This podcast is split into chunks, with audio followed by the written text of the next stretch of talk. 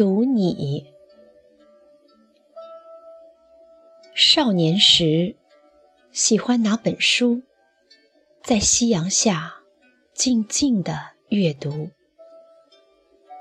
我还记得当时某些难以忘怀的片段：有满天彩霞陪伴，有山林归鸟相随。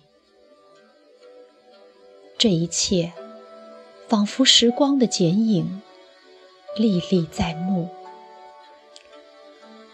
很多年后，我给了自己一个定义：我的人生，或许就是从最初阅读后的那么一点点懂得，才真正开始的。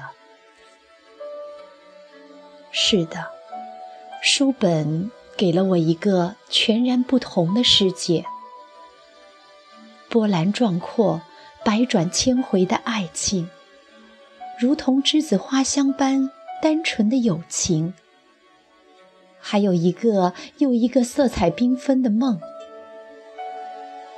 也许，因为读懂了一本书，所以才第一次读懂了自己内心的向往。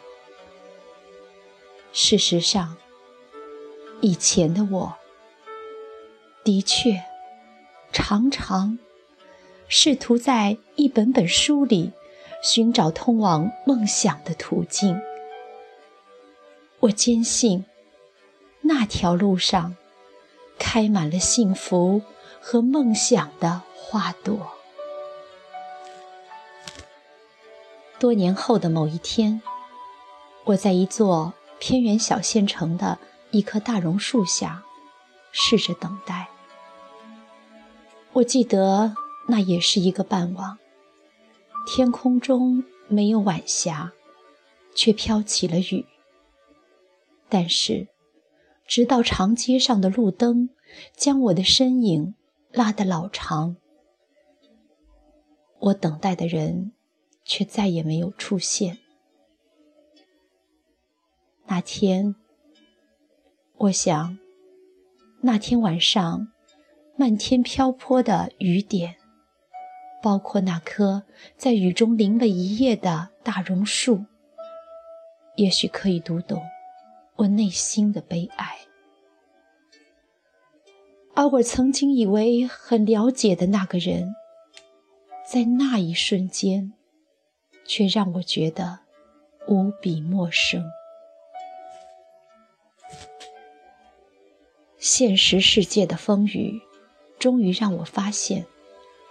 读懂一本书可能很容易，但是读懂一本书背后的人却很难。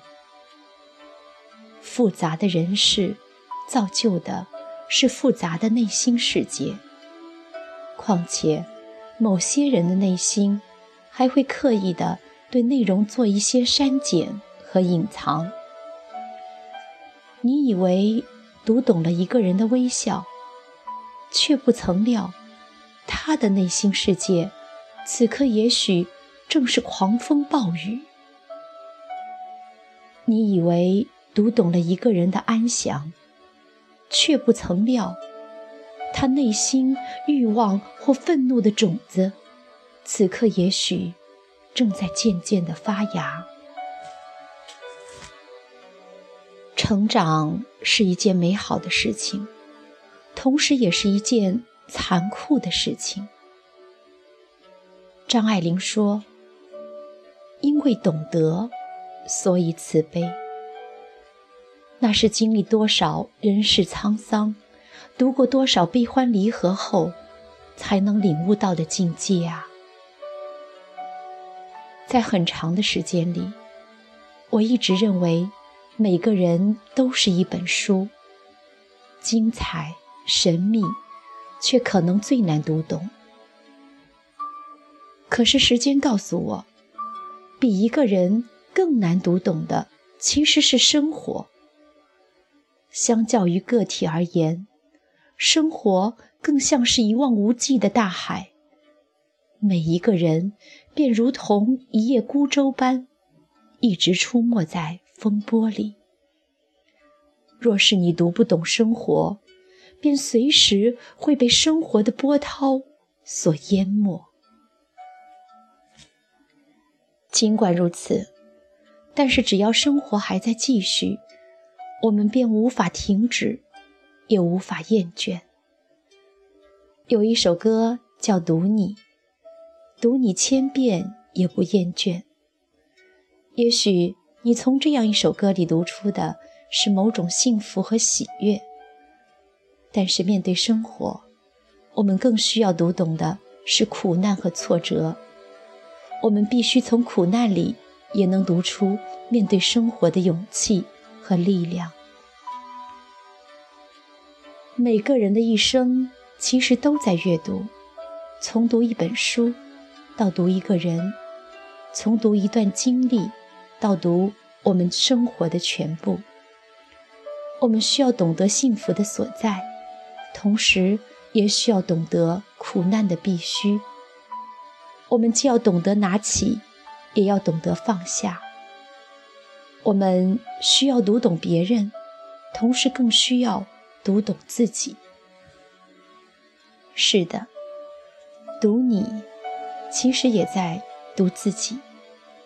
事实上，我们正是靠对自己一点一点的懂得，才一点一点、慢慢的懂得别人。懂得整个世界。